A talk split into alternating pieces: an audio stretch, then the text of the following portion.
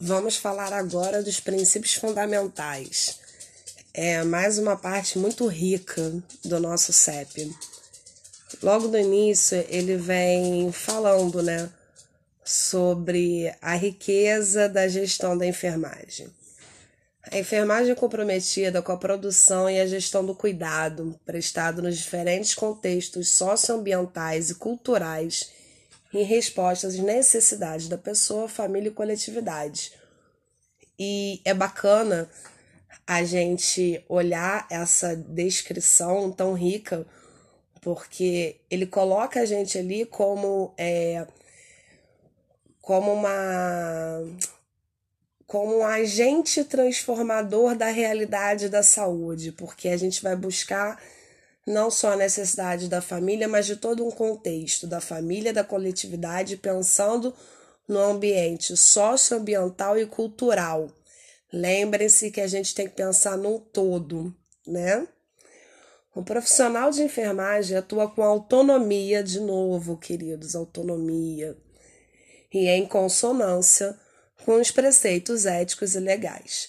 Técnico científico, ou seja, não estamos aqui, né, fazendo bruxarias, né? A gente não está aqui fazendo achismos ou conhecimento empírico, a gente está aqui colocando a nossa prática por meio de conhecimentos técnicos científicos homologados, né? Então a gente não está fazendo qualquer coisa.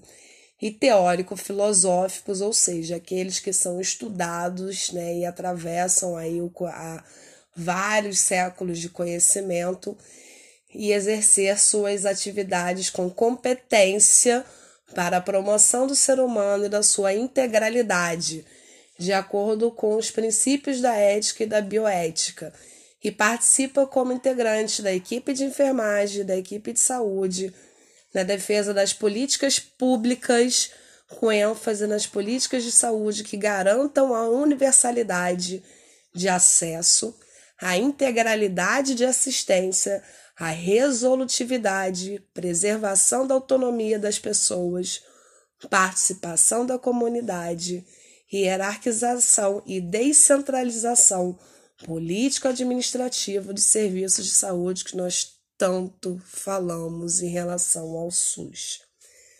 Aqui vale a gente voltar em alguns temas, né? Vamos voltar e falar aqui, garantir a universalidade. O que, que é isso? Garantir a todos o mesmo acesso, né? Universalidade, que todos possam ser atendidos. Integralidade da assistência, que ela atinja todo o seu potencial para todos os seus usuários.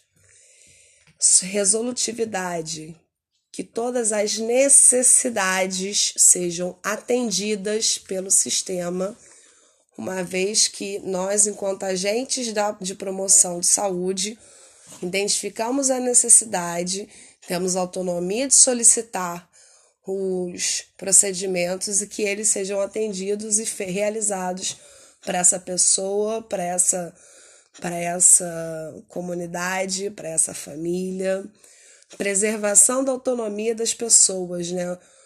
É, isso é, é importante porque ninguém quer que um paciente barra cliente ele seja dependente do da enfermagem. A gente quer exatamente a autonomia dele. O que, que é dar saúde ao paciente?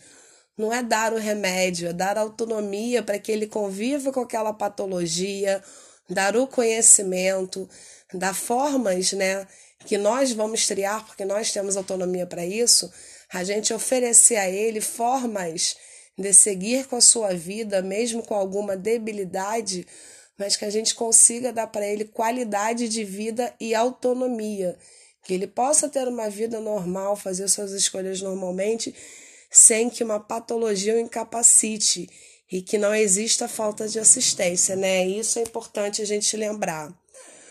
Bom, a participação da comunidade na hierarquização. Bom, por que, que é bom a gente falar dessa participação da comunidade? Porque a comunidade é que vai traçar para a gente o meio, né? que esse paciente barra cliente vive. Então, não tem como a gente cuidar do, do cliente sem cuidar da comunidade. Muitas patologias, né, muitos adventos vão estar ligados aí à comunidade.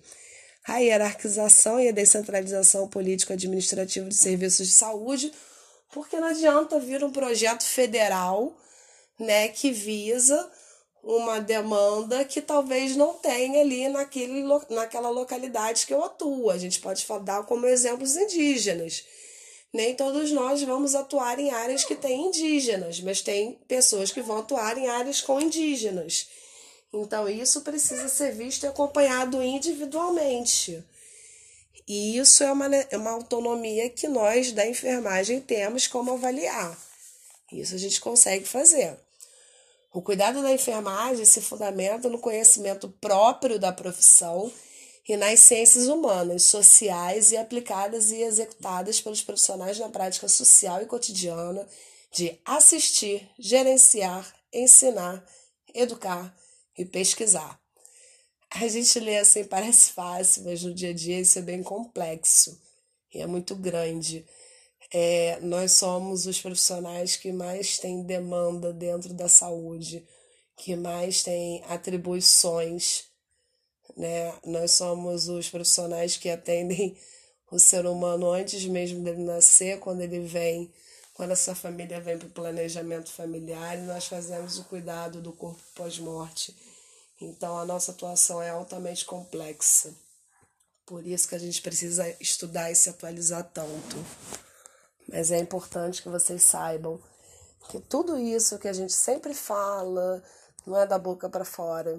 Ela está aqui dentro do nosso CEP. Por aqui a gente encerra é, o nosso início e daqui a gente vai começar a entrar nos capítulos e o próximo a gente começa a falar sobre os direitos dos profissionais de enfermagem.